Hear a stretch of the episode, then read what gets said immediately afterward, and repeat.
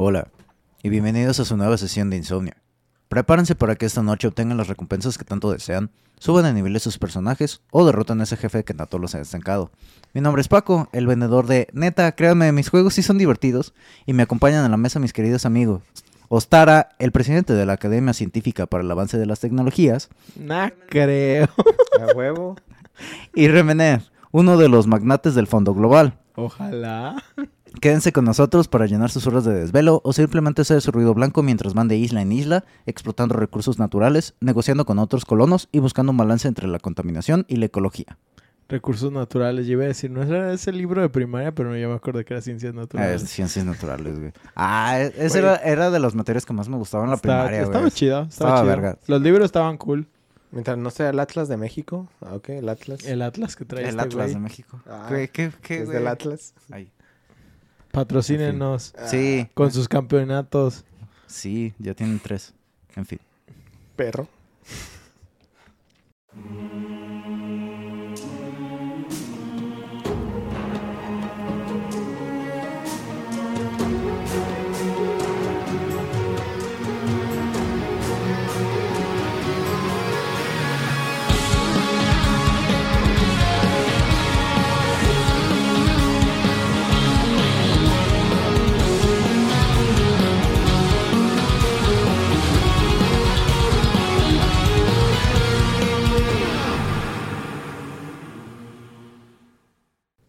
Viernes de insomnio, raza linda. Comenzamos este fin de semana de la mejor manera. Manera. Moneda. acompañados por su trío favorito de idiotas, o por lo menos esperamos serlo. Como siempre, no pueden hacer falta los lubricantes sociales en esta mesa, favor de no confundirlos con los sexuales que se usan detrás de cámaras. Pero como ahora yo seré el host, esperemos no termine tan basura. Tan. Esto ya empezó muy Aquí la gay, palabra déjalo cla- basura. Aquí la palabra clave es tan, Tan. clave. Clable. Hoy, Está hoy venimos La trabados. bebida, nuestras aguas. Ostara, Remenez, ¿cómo se encuentran este domingo de grabación y viernes de insomnio? Sentados. No sabes cuánto tiempo ese güey había esperado para Sí, hacer ese güey, chiste, sí. güey. Así de. Neta, toda- lo tenía toda la temporada preparado. esperando que otro idiota Sí, fuera el host que para por decirlo. favor, por favor, que alguien me pregunte cómo estoy, güey. Tengo algo de calor, güey. y hay un testículo más Sí, inclinado hacia el otro lado. Eso, eso es default para que no te duela cuando caminas. ¿Tú, Ostara? You goddamn bright. Imagínate que al caminar te doliera. No mames, qué culero estaría. Pues eso es ya cuando eres viejito. No mames. Sí, güey, por eso. Paso número 362 para no llegar a viejito. En fin. Como ahora hemos estado haciendo lista y lo hemos comentado, la única esperanza de que no sepan cuál juego es se la debemos a esa anilidad latente que nos caracteriza. Pero, pues, este, como ya lo sabemos cuál es, este, nos vamos a brincar esa parte del guion. Ok. Pues vamos a brincar lo de las, Las manos. pistas. La- bueno, las manos. básicamente las pistas que Ah, las- la canción de YouTube. ¿Mm? Nos vamos a saltar la introducción y la introducción es la canción de YouTube, la de manos. manos en el ano. En fin, la- las pistas que había dado son ir de isla en isla, explotación de recursos naturales, negociación con otros colonos, balance entre contaminación y ecología. Paco, si no fuera porque lo hubieras mencionado hace tiempo, pero nosotros no hubiéramos sabido que Ya supongo que no. En fin, el día de hoy hablaremos de un par de estudios desarrolladores, ya que el juego, se- el, juego en específico del cual les hablaré fue un esfuerzo colaborativo. Ahora, siguiendo la estructura del Sensei, octubre de 1988. Thomas Hertzler y Lothar Schmidt dejaron atrás su estudio Rainbow Arts, un estudio desarrollador alemán, nuevamente, nuevamente pacó con los estudios del viejo mundo, para la fundación de su nuevo estudio. ¿Alemán? Sí. Hertzler le pidió prestados 10.000 marcos alemanes a sus papás. Esto- ¿Cuánto equivale un marco alemán, güey? Ahorita ya no existen los marcos, pero en ese entonces un De marco madera, de como, aluminio. Como 7 pesos. Si son caros, güey, porque Sí pues yo no he podido ponerle marcos no, a mis pósters, güey. Yo cada marco, ¿qué? Unos 450, Sí. 500 varos. No mames, ese güey, ¿cuánto fue? Estaba... No, sí está bien Estaba- caro, 10 güey. mil marcos, güey. 10,000 Imagínate, marcos, güey. Un marco de esos te sale un como museo, que güey, a la 200 vez. varos, ¿no? Sí, güey. Sí, es un varo. Ah. Pendejos Pero están. ¿Y así. para qué quería tantos marcos? Tú empezaste, güey, Yo- técnicamente. empecé, ¿Para sí. poner sus fotos? No. ¿Por qué tantos marcos, güey? ¿Vas a vender una tienda Para fundar un estudio, amigo. ¿Eh? Ah, estableciendo el estudio en el ático de su casa en Mulheim, al Como oeste todo del... un campeón. Sí, güey. Esto al oeste del país teutón. En fin. Mientras investigaba esto, empecé a ver ciertos parecidos con una banda noruega de la segunda oleada de black metal. Si han escuchado el nombre Mayhem, posiblemente sepan de qué hablo. ¿Son los que... ¿Son, son los de leyendas? ¿Lo- eh, ¿Sí? Los de... ah, los... eh, ¡Ay, Lemon! Güey, a huevo. En fin. papá- por suerte, nadie en el nuevo estudio fue lastimado durante el desarrollo de sus videojuegos. ¿De acuerdo? Dejando de lado esa referencia, el nombre que recibiría este nuevo estudio sería Blue Byte, de Byte azul. Ah, yo pensé que de No, de mordida. mordida. No, era Byte. Qué chafa. Byte. ¿Ubicas, Byte de bit de 8 bits. ubicas el Blue Waffle? Es parecido. Justo es, estaba Ah, pensando en es eso, güey. similar, pero Blue no es Byte lo mismo. Tiene que ver con güey, el Blue Waffle, güey, pero tuviste mucho valor. Simón, sí. Qué aventado. Güey, no, de que- no busquen nada lo que les No, estamos de, hablando. es de en que en la no mañana, güey, el vato, uy, No carnal, sé si sí, güey, me animé, eso, me creo animé. que no lo voy a censurar porque somos unas mierdas. En fin. El primer juego que desarroll- el de- desarrollarían sería Great Courts, Grandes Canchas, un juego de tenis lanzado en 1989 con distribución por parte de Ubisoft. Pregunta seria, ¿te gustan los juegos de- o te gusta el tenis en general a ti? A mí solo me gusta Mario Tenis. No, a mí Mm, ni los de Nintendo me gustan, güey. O sea, no, no soy, yo no soy fan de los juegos de deportes, pero de la nada hay uno que otro que, que como ¿Cómo que me llama la atención. Como lo recuerdo que en el PSP sí jugué el, el NB Baylor, ¿El qué? el Ballers, Baylers, no sé cómo se cómo se pronuncia. Ballers. Ballers, ajá. NBA Ballers. Ey. Ah, el- Está- los está- NBA Ballers. Es- está- así- chido, ajá. Los que son eh, deportes tipo arcade están muy chidos, como el FIFA Street que FIFA dices. Street. Sí, sí llegué a jugar. ¿Cómo se llaman los de esta, los de fútbol americano? Tienen su nombre. Los Maiden. Sí, es- Madden. Sí llegué a jugar este dos, tres, incluso uno en el Game Boy Color. Los juegos de deportes, el modo franquicia, está bien verga. Sí. Está bien verga. ¿No? En el que juegues, o sea, los FIFA, yo me acuerdo en la, en la secu me prestaron el FIFA 2010. El Paco es Paco es FIFA. un FIFA. Paco es El FIFA. Paco es un Paco FIFA. fi- eh, confirmado, Paco es FIFA. este, me acuerdo jugué el, el FIFA 2010 y, güey, una temporada de ese en campaña y que compras a un jugador y que vas armando tu equipo y vas viendo el, vas viendo el progreso. Esa es la parte que, pues, está mamona de, Sí. de esos modos. Yo no le quito el mérito a los juegos deportivos, solo simplemente si digo, no son lo mío. Sí, no, no. no, yo, a mí no me gustan los deportes, véanme, nada más. Este, pero sí, o sea, digo, pequeño paréntesis, nomás quería saber eso sobre si te Sí, gustaba el tenis. ¿Tú, Vas. Katsin? ¿Alguna vez has Me jugado? gustan los tenis. Ah, Mientras no los cuelgues, güey, todo bien. Juguemos los tenis todos. Pues mira. Habrá otra oportunidad. Eh. Ah, total, el juego que les lograría éxitos en ventas sería uno de estrategia por turnos, llamado Battle Isle, Isla de la Batalla, el cual fue lanzado en 1991. Debido al éxito logrado, no encontré números, este juego daría pauta a que se lanzaran múltiples expansiones y secuelas. En 1993, continuando con sus logros y éxitos, Blue Byte desarrollaría y lanzaría el juego The Settler- Settlers, llegando a ser uno de los los asentamientos. Los asentadores. asentadores. Ajá. Llegaron a ser uno de los productos mejor conocidos del estudio. Tan conocidos que no los conocen. Bueno, ustedes no, pero yo sí. A mí sí. Como yo sí. Como yo sí he jugado de este tipo de cosas, pues de repente si escuchas de que, ah, el juego de The Settlers y así que fue una base de lo que creó. Bueno, pero porque son son las fundaciones de los juegos que a ti te gustan de, este estilo de no es RTS que es, como gestión. es gestión de gestión, de recursos. recursos, nada Sí, más. Porque el RTS tiene el aspecto de gestión de recursos, Sí. pero es otro Enfocado a lo militar. pedo. Ajá, está más enfocado en lo militar. Ajá. Y estos son más enfocados como a tu civilización en general, ¿no? Sí, son, pues, son enfocados a cons- la construcción de tu ciudad y cosas por el. Continúa Spoiler. antes de que spoilee Eso es yo, pero... Sí, sí, sí. Eh, The Settlers es un juego de construcción de ciudad con elementos de estrategia en tiempo real. Eh, en este juego está ambientado en una época medieval y es controlado mediante una interfaz de point and click, o sea, pones el mouse sobre el objeto en el- con el que quieres interactuar. Si soy sincero, prefiero esta clase de... Interfaz. No, de como de control, que sea nada más point and click y que no tenga como tantos comandos de teclado. Ah. Porque luego, por ejemplo, me acuerdo ver la gente tecleando en juegos como en StarCraft, güey, y es Güey, como de no, que... güey, es Es la justo gente lo que te iba a decir, No, güey. que no puedes jugar StarCraft solo con el mouse. De si hecho- estás jugando solo con el mouse, lo estás haciendo muy mal. Re- ¿Recuerdan el último juego que regaló Epic de Warhammer? El... ¿Cómo se llama? Invictus o no, me- no me acuerdo cuál chingados. Un juego re- que regaló Epic hace como ahorita ya un mes. Lo descargué, de hecho lo puso a Helio ahí en, en la página para que lo checáramos. El juego sí tiene algunos comandos de teclado, pero son como muy X. Y creo que a ti te gustaría. Y tiene mucha estrategia de combate, este, como de que ve creando varios ejércitos y vete defendiendo. No tanto la gestión de recursos hasta que llegas como a cierto punto. Sí. Pero casi todo el juego lo puedes dirigir completamente con el mouse. Y no se siente como que a huevo tienes que saber mucho. O sea, literal, se siente como un juego para a, enseñarle a alguien a usar el mouse, el mouse específicamente.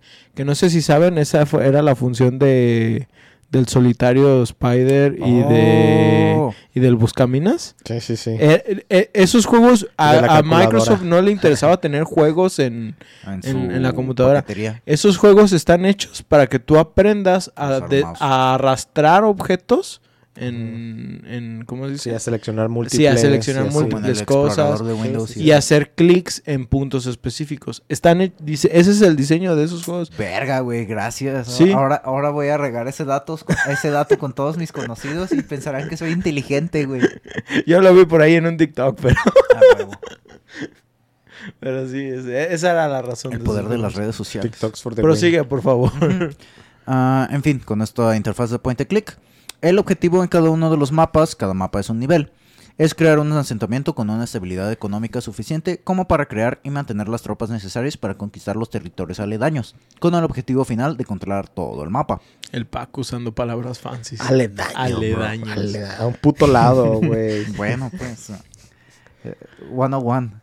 Para llegar a la meta, el jugador deberá de generar recursos nuevos y gestionarlos, construyendo edificios en el mapa y haciendo bastante micromanagement o gestión a nivel detallado, He creado un elemento nuevo, ya puedo avanzar. básicamente. Crean plomo. Verga, que son alquimistas. Generé el Amazul. La más. El juego tiene dos modalidades, una campaña de 50 niveles preestablecidos y el modo libre. En el modo libre, el jugador puede optar por competir contra enemigos controlados por el juego, como en la campaña normal, jugar contra rivales humanos o una combinación de ambos.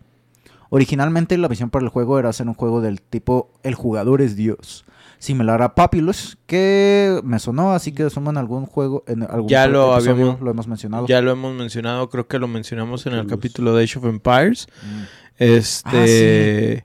Creo que sí. Y no me acuerdo en cuál otro. No, no recuerdo si en el de StarCraft. Pero estoy seguro que en el de Age of Empires ya mencionamos Populous. Age of Empires creo que es el episodio 5 o 4 de la temporada No, es el 1. episodio 7. ¿7?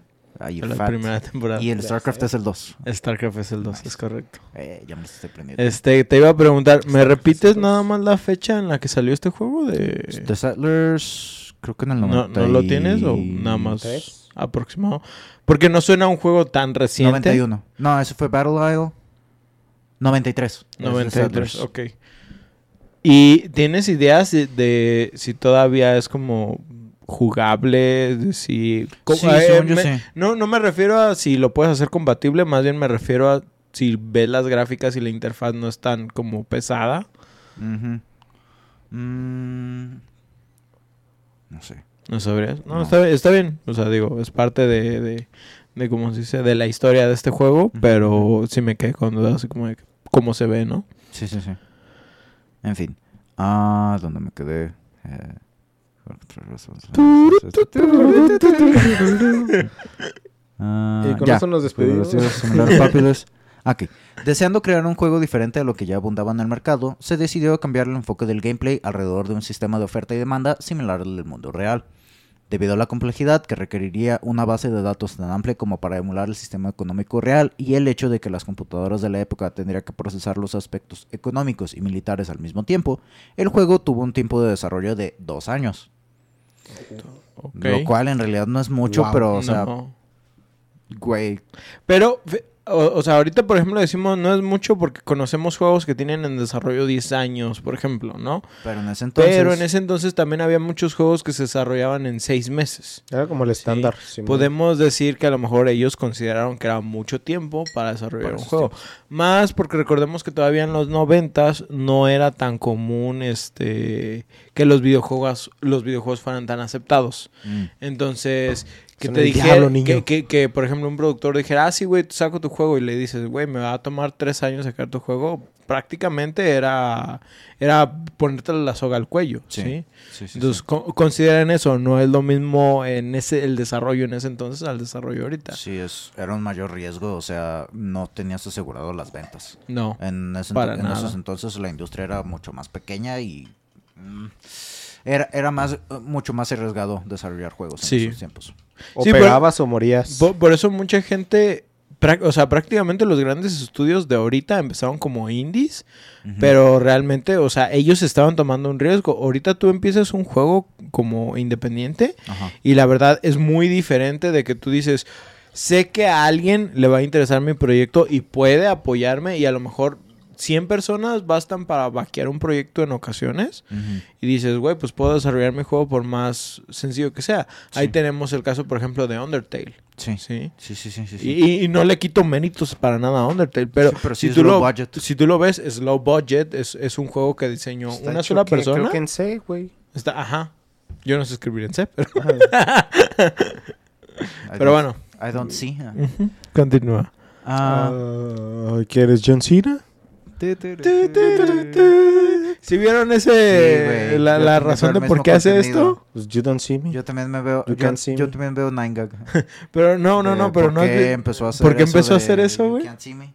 Lo hizo por un reto de un rapero o algo. Le de- dijo. un, un compa que estaba cantando algo de 50 Cent, pero en el video de 50 Cent hacen hace, algo sí. como así. Ah, sí. que- Y de que el vato le dijo, no puedes hacer eso en televisión. Ah, Y que no le- lo haces ah, en que no lo haces en televisión. El vato dijo, claro que sí, ¿qué van a hacer? ¿Me van a despedir o qué? Pero el vato en vez de hacer esto, hizo esto. ¿Sí? Y desde hace 15 años el vato ha estado repitiendo la misma Sí, mamada man. por un reto, güey. Y se volvió parte de su marca. Y se volvió su marca. Sí, You pues era, Me. es un movimiento especial, güey. El... Su movimiento Can See Me. De, de, de Sí, hecho, yo no había analizado la canción que tiene. You can't see me. Y, ajá, no había analizado que literal dice, You can't see me. Mm, Simón. Digo, No, ese es un movimiento especial, güey. El you can see me, que es golpearles es, en es una la. Yo que no veo La mucho lucha. de eso. En fin. ¿Y ahora ya es actor? Güey, yo ubico a ese güey, nada más chingo- por los memes. Güey, es, es lo que es muy común en esa industria y no tiene industria en la que muestran mucha piel. Es creas un nombre suficientemente grande como para que cuando salgas de esa industria puedas seguir en algo Güey. de YouTube o actuación. Esa, esa industria está hecha para ser actores. Hay un documental completo Eh, de hecho, de, en do- Netflix. de, de South Park, güey. Ah, De South Donde Park, explican todo güey. esto, güey. Cierto, es cierto. Creo que yo lo vi una vez. es un pendejo, güey. Dale, Regresando. dale. Eso no puede ser cierto. The Settlers fue bien recibido por la crítica, la cual aclamó la complejidad del sistema económico y el cómo se interrelacionan los edificios del juego, no dejando atrás los cumplidos hacia los gráficos y los efectos de sonido. Además de contar con buenas reseñas, el juego logró una venta de 400.000 unidades. Después de otros 8 Eso años de bueno. desarrollo, sí, Para esa clase de juegos, Sí. eso es bueno. Después de otros 8 años de desarrollo de diversos juegos y ahora contando con 64 empleados activos en el Reino Unido, Alemania y Estados Unidos, en 2001 Blue Byte fue adquirido por Ubisoft. La tarea encomendada a ellos por parte de su nuevo capataz fue la de desarrollar nuevas entregas de sus dos series más exitosas, Battle Isle y The Settlers. Siempre que, de- ahorita que dices Battle Isle, siempre me acuerdo de estos. Es que dices Isle, es isla. Isla, Isle. Y que lo- lo A I mencion- E No, E. no, no, no. Lo, lo pienso como Idle. Idle. Y Idle. Idle. Ajá. Isle, Idle. Y me Oh, acuerdo de estos juegos de Idle Heroes, que Ajá. es lo que juegas en el celular y que lo literal lo lo dejas, y se juega solo, Pues tú güey. jugabas eso, ¿no? AFK Arena, bro. Ah, Ajá, haz de cuenta, ándale, esa- esas ándale. madres, haz de cuenta. Digo, yo sé que nada que ver, pero en eso pienso. Sí, sí, sí. A propósito, este, ahorita que dices que Ubisoft los, Los adquirió. Los adquirió.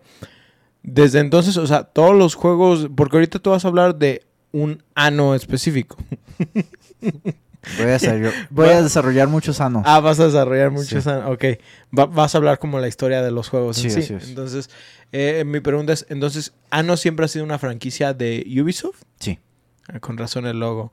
Este... Ajá, así es, así es. date, Damn, pues, ahora date. Date. entiendes. ¿Alguna Date, vez te has pues. preguntado qué significa el logotipo de Ubisoft? Puede ser un coral, puede ser un la serie de Fibonacci o Oh, O una caca desde arriba. ¿Cómo se llama? Ubisoft, la- no nos odies, te amamos. Me Te gustan amamos. mucho A tus veces, juegos. a veces. ¿Sabes qué, Ubisoft? Amamos odiarte. Bugisoft. Me, me gustan mucho tus juegos. No, sí, Patrocínanos, por la favor. Güey, es que Assassin's Creed Valhalla. Güey, es que yo sí, por más que me digan que no les gusta que la fórmula se repite y la chingada, a mí también no me gusta que tantas cosas se repitan. Pero, la Pero- verdad es, por ejemplo, los tres últimos Assassin's Creed han estado chidos. Hay cosas que no me gustan, hay cosas que sí. Ya hablaremos de ellos en sus propios capítulos de... Pero repitiendo, la fórmula de Ubisoft no es tan mala, por algo ha pegado. Y yo pienso que el único problema es que la gente consume todo lo de Ubisoft y se harta. Sí. Los juegos de Ubisoft están específicamente creados para alguien en específico, no para que juegues todas las franquicias. Y si te gustan todas las franquicias, Que pues sí podrías, puede- pues, pero... Ajá, sí te puede Pero te molestar. vas a terminar hastiado. Ajá, vas a term- terminar hastiado. Pero el propósito de ellos es como llegar a diferentes targets con el mismo mercado. Sí, Mm, ese, sí, sí, ese sí. es el, el objetivo de Ubisoft. No es muy bueno, pero funciona. Y el 90% son bugs. Bueno, Ubisoft. pues también Bethesda. Si a eso vamos. Bethesda. Pues, güey, todos los grandes. Pero los de Bethesda- Ah, pero los de Bethesda te voy a decir que tienen, güey. Bugs. No. Features. Usua- usuarios que arreglan sus juegos. Sí, sí, Es lo que güey. tiene Bethesda. No, güey, lo que se me hace cabrón de Bethesda para mí en los bugs es de que sus bugs no son cositas, güey. O sea, si ese juego se buguea, se buguea injugable, ¿sabes? Ajá.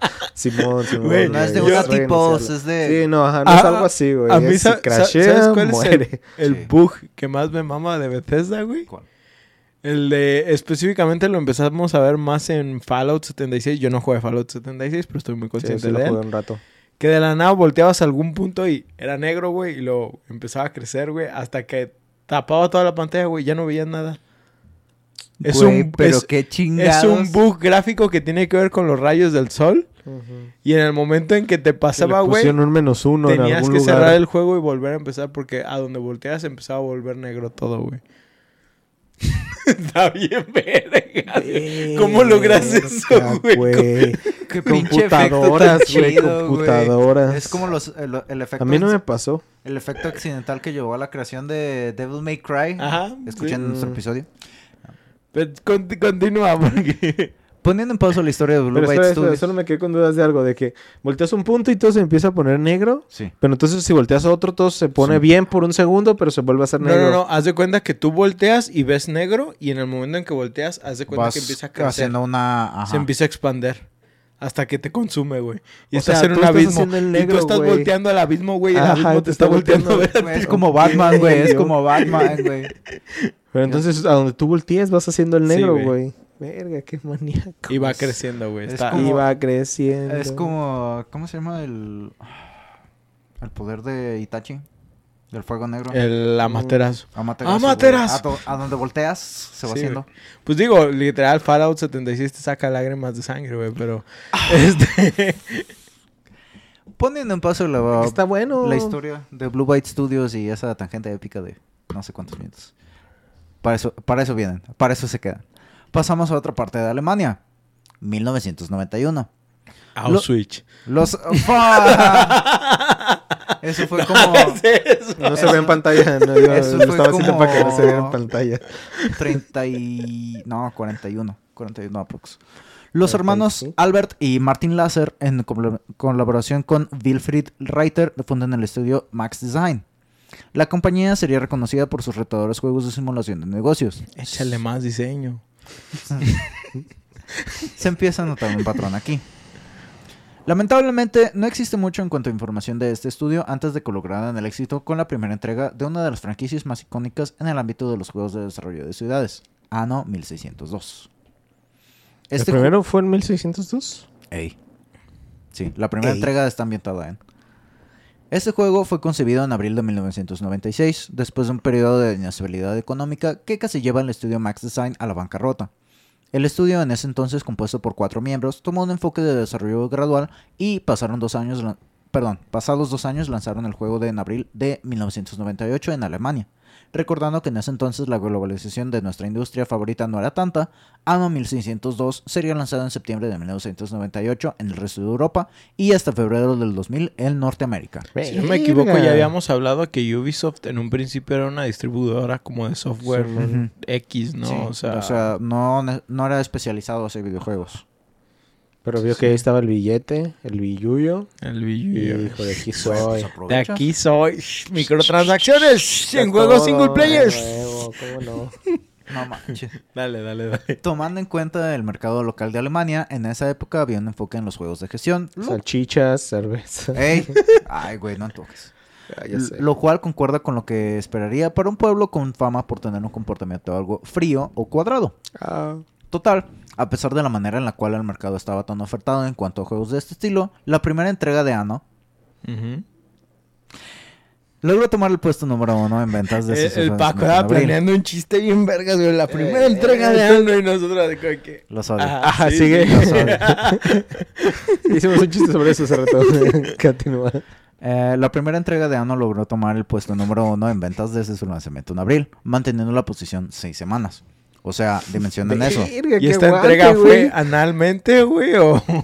Sí, fue una entrega anal de seis semanas. Eh, en fin, Nueve meses, como un bebé. pa- A ver, pero seis repíteme. ¿Es, es Ano 1600? dijiste? 1602. 1602. Ujú. ¿Por qué no 1600? Aguanta. ¿Por qué no? Hay, hay, un- hay un podcast que lo explica y se Ok. está desarrollando. Ok, ahorita. ok, Me da ok. un tic. Ah, para cuando se cumplió este plazo de seis semanas, el juego había logrado 200.000 unidades vendidas.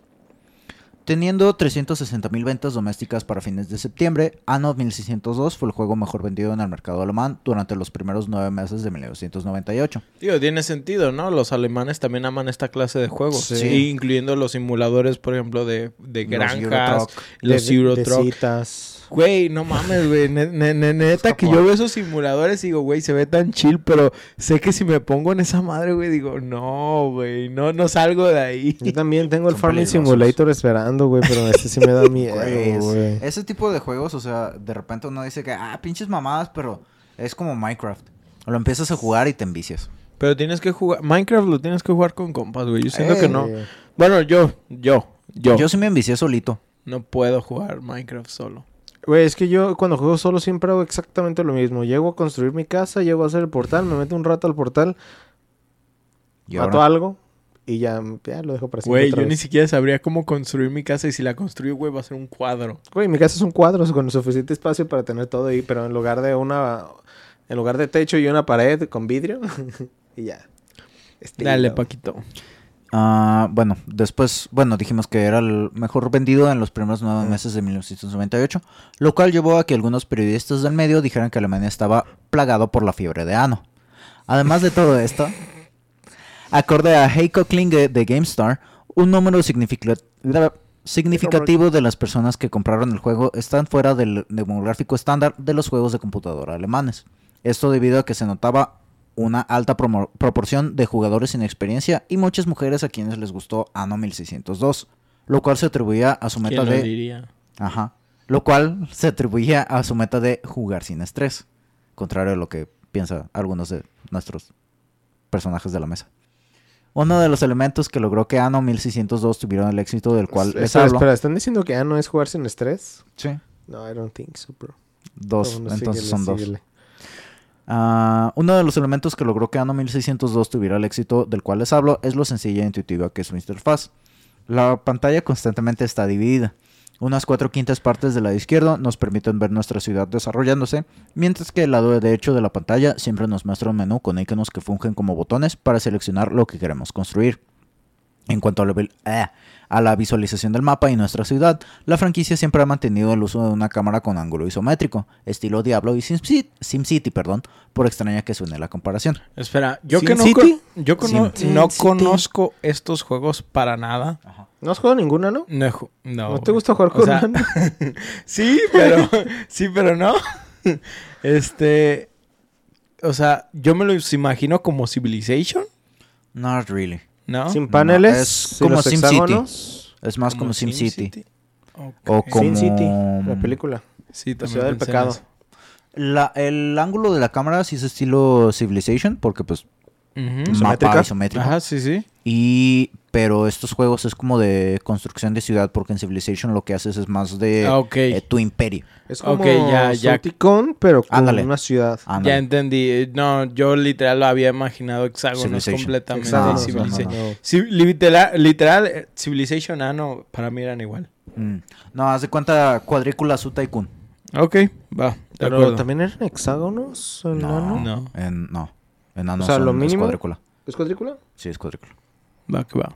Ah, como hemos mencionado anteriormente, este tipo de cámara te permite tener una visión amplia de los mapas del juego. En el juego, perdón. Ya lo he dicho, pero en los videojuegos una de las cosas más padres es ver cómo vas avanzando, ya sea en cuanto al aspecto, o, perdón, en cuanto al aspecto o a las habilidades de tu personaje. Un ángulo de cámara isométrico es perfecto para que los youtubers hagan timelapses hipnotizantes en juegos como Ano. Y la parte en la que me refiero por la parte de tu aspecto, el aspecto de tu héroe o lo que sea, o tu personaje, es, por ejemplo, no sé si se acuerdan o jugaste Fable 3.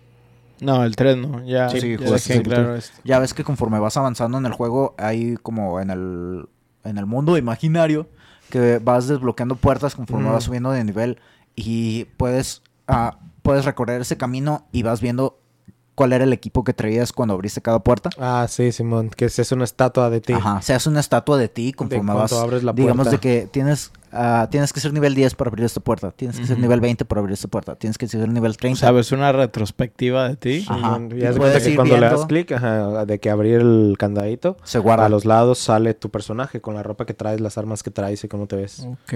¿Sabes? Y puedes ir viendo cómo estabas. Lo cual es bastante.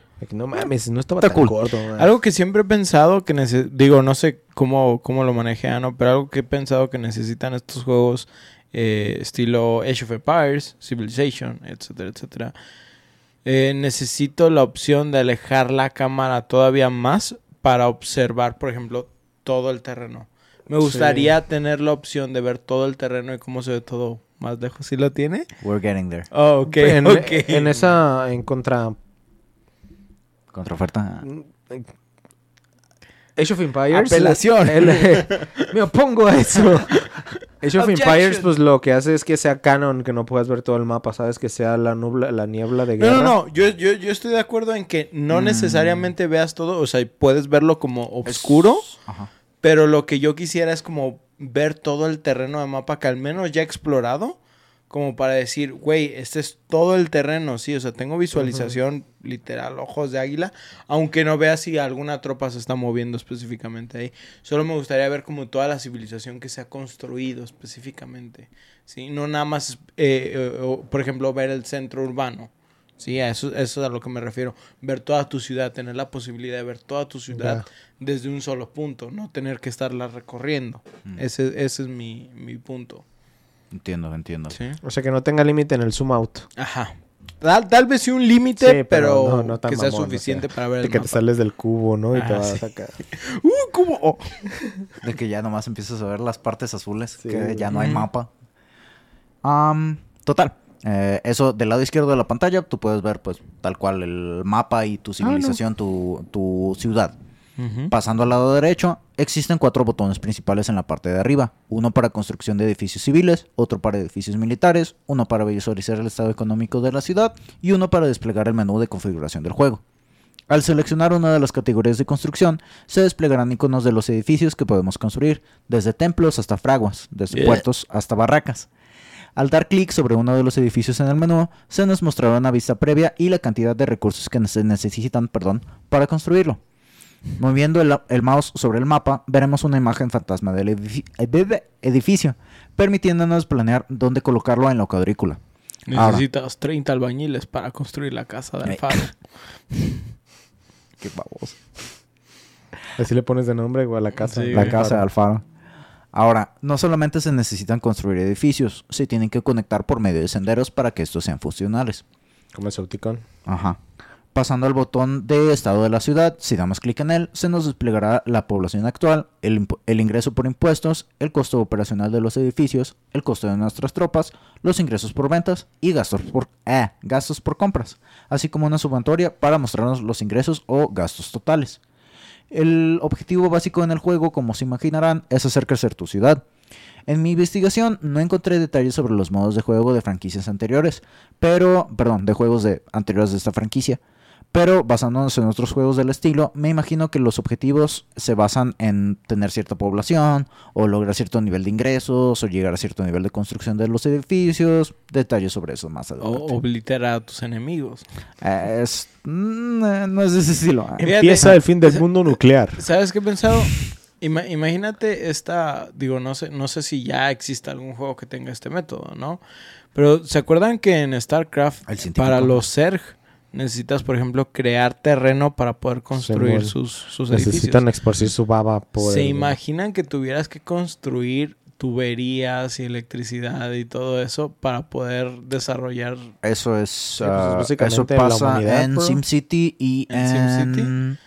¿Cuál es el otro? City Skylines. Digo, yo, yo no juego este tipo de juegos Hay y, juegos que y sí se enfocan en desconozco.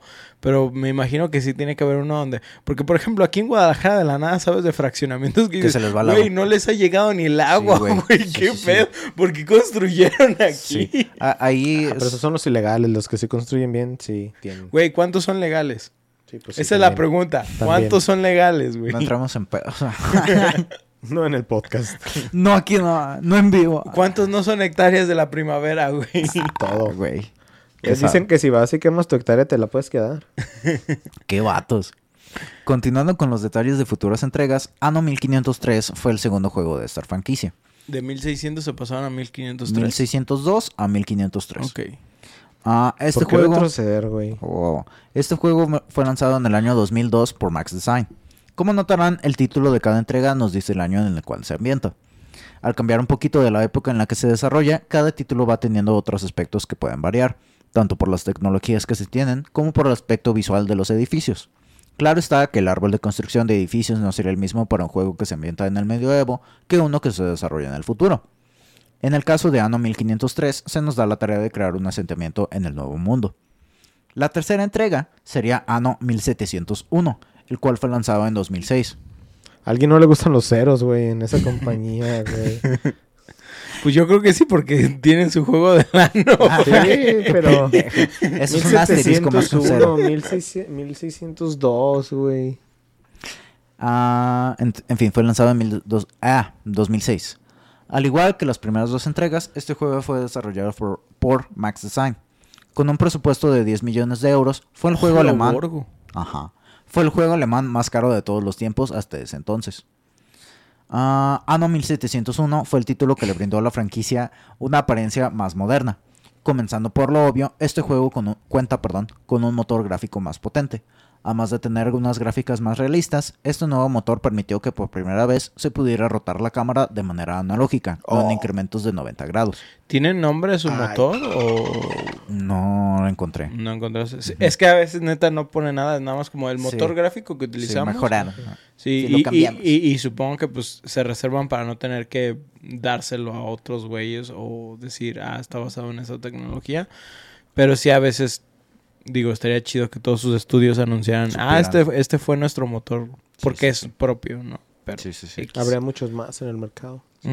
Y aquí pues el hecho de que puedas girar la cámara en no en incrementos de 90 grados, o sea, que lo puedas hacer pues todos los 360 es te da más chance de ah, acomodar como pue- como quieres hacerlo tu ciudad, o sea, para tener una mejor visualización y también pues para hacer videos bonitos. ¿Cómo, cómo, cómo funciona? Me imagino que presionas, por ejemplo, un botón y con el mouse puedes girar literal. a- Eh, no recuerdo, creo que en este es con el botón de en medio. Ajá, Mientras lo me- mantengas me presionado, mueves el mouse y ya pues lo giras. Porque sí es que a veces, o sea, literal hacer giros como, literal es como un cuadrado, ¿no? Que haces ton, Ajá, ton, ajá. ton. Y a veces te limita y nada más ves así como que, "Ah, alcancé a ver lo que quería, pero tengo que retroceder. O de que ni siquiera te muestra ese inter de que es nada más cambio de pantalla. Mm, Así es, ya. por ejemplo, en el Su Tycoon. Ok. Pero Nunca me gustaron esos, güey. ¿Qué les cuesta poner el resto de los ciento... No, ¿qué? 76 grados. 360. Ah, 360 sí, cierto, menos 354, 4, son 56. 300, Ajá, Están contando 180. it's fine. My bad. En fin. ah, Matemáticas. además de los cambios en cámara y gráficos, se modificó la interfaz a una que prácticamente se ha man- mantenido intacta en juegos recientes de la franquicia. Ahora, en vez de contar con una pantalla dividida horizontalmente, se cuenta con pequeños menús desplegables en la esquina de la pantalla. En un comienzo, estos menús hacen parecer que sea un poco más complicado navegar entre las opciones de construcción que se nos ofrecen, pero son igual de intuitivos. Después de unos 10 minutos de juego ya está uno completamente familiarizado y está construyendo senderos y edificios con una mayor velocidad. Esto también es debido a la implementación de atajos y atajos a lo idiota, los cuales están mapeados a diferentes teclas, cosa que mencionabas que a ti no te gusta tanto. Pero todo lo puedes manejar tanto con mouse como por tecla. No digo, no me molesta. Lo que me molesta de las teclas es cuando empiezan a utilizar macros Mm. como muy exagerados. Ah, Sí, o no, sea, este cu- juego está cu- de... cuando ya llegan a ese punto es donde yo siento que me desespera. Si por ejemplo te dice presiona M para acceder al menú de construcción, eso no me molesta. Ah, sí. Entonces sí, te por ejemplo, en StarCraft, güey, para crear una unidad básica de construcción es ADA. Ajá, ¿sabes? sí. Por ejemplo. O sea, esa Ah, clase de cosas es cuando ya me empieza como a, a molestar porque yo me tomo mi tiempo y la gente no se lo ya. toma. Sí. No, güey, a lo que La gente pro. Eso es No, minimizar el tiempo. Es que eso es... No somos buenos para ese tipo de juegos en modo competitivo. Sí, no, Sí, eso sí, es otro rollo. Pero es muy diferente esta clase de juego. Sí. sí. Sí, sí, sí. Es lo que decíamos, que estos juegos se supone que es juego sin estrés. Sin estrés. A mí ¿Qué, me qué? estresa estar contando tantos datos, güey. A mí me estresa estar vivo, güey. Sí, Ya sí. sé, respirar, güey. Es cierto. Total, estas hotkeys te permiten, por ejemplo, subir el nivel Llaves de... calientes. Llaves calientes. Te permiten subir el nivel de una residencia, destruir edificios o abrir la interfaz de negociación para interactuar con los oponentes del mapa. Providencia ha subido de nivel. Puerta de hierro necesita más oxos. De mamaste. Güey, a la gente le mama ir al Oxxo. Nos Ah, gusta el oxo. Hay un Oxxo dentro de tu departamento, güey. Vete a la verga. güey, hay una, hay una maquiladora Flextronics que dentro del campus hay un Oxxo. Hay uno, ah, me acuerdo que una vez vi, no me acuerdo si es un hotel, no me acuerdo qué chingados, tenía un Oxxo, creo que es un departamento, tenía un Oxxo así como en la recepción, Oh, pero era un condominio, ¿no? Más bien. a lo, no, no me acuerdo, según yo es una Más torre departamental, Ah, pero güey, o sea, este Oxxo ya no funcionaba con cajeros ni nada, tú literal tomabas lo que querías, lo ponías al nombre de tu habitación y tu nombre de habitación ya cargaba directamente a tu tarjeta, güey, así, así funcionaba, güey. güey, el futuro es hoy. Sí, güey. Como Güey. la pendejada que quiso sacar Amazon también de mercados y esas más. Ah, Güey, de que también. nomás presionabas el botón y te Ujú. llevaba el detergente. Güey, eso también, güey. vergas, No, güey. no mames. es El futuro, güey, es, es, es, es distópico, pero a la vez tiene cosas chidas. Utilizando Nos va a el vie- cargar la verga. Ah, Eso es seguro, güey. Utiliza... Eso es lo único que tienes asegurado cuando naces. Que te vas a morir. Sí. Utilizando el viejo recurso de exposición a partir de un listado de opciones, les expongo el cómo cada una de las funciones de esos hotkeys transformaron a la franquicia, generando bases nuevas. A partir de esta entrega, se implementó un sistema de etapas sociales para la población de tu ciudad. Aquí no somos clasistas. Dividiéndose en cinco etapas, todos los ciudadanos comienzan siendo pioneros. Para fin de subir el nivel de una residencia, en la cual en primera instancia caben unos 10 ciudadanos, por ejemplo, se deben de cumplir con ciertas, ciertas perdón, necesidades de los ciudadanos. Primero, piden cosas sencillas como comida y bebida. Una vez que se cumplan estas condiciones, podremos gastar una pequeña cantidad de recursos y dinero para subir el nivel de una residencia. Pero perdóname, este, por ejemplo, es como que tienes que tener eh, edificios que generen comida y dinero, o es de que tienes que buscar recursos que generen eso. Ah, ahí, por ejemplo, la parte de... ah, te piden pescado. Ajá. Este, tú necesitas construir un edificio que los pones en el, en el puerto y este recolectan, pues se ponen a pescar, te generan cierta cantidad de pescado cada cierto tiempo y eh, te van consumiendo de tu stock en el almacén. Y pues hay ciertos recursos que nada más es así, pero hay otros que tienes que poner este para generar té. Este pones el edificio para generar té, pero tienes que ponerle campitos donde se pues se cultiva pero eh, la mayoría no es buscarlos, solamente tienes este, limitantes en cuanto a, por ejemplo, qué puedes sembrar en ciertas islas. De que en una isla solamente puedes poner, ah, no sé, vegetales y arroz, y en otra isla puedes poner ah, frutas, en otra isla puedes este, tener ganado, cosas por el estilo. Ah, esto, ¿puedes administrar varias islas a la vez? Ajá. Ok, Ahí voy. ok, date. Ajá, me spoilé solito. Eh, sí, lo hiciste. Ajá. Entonces, cuando- subes de nivel a una residencia, amplías, ampliamos la cantidad de personas que puedan vivir en ella y Ah. aumentamos la necesidad de... Perdón, aumentamos sus necesidades o peticiones de los ciudadanos hacia nosotros, los gobernadores de otra colonia en el Nuevo Mundo.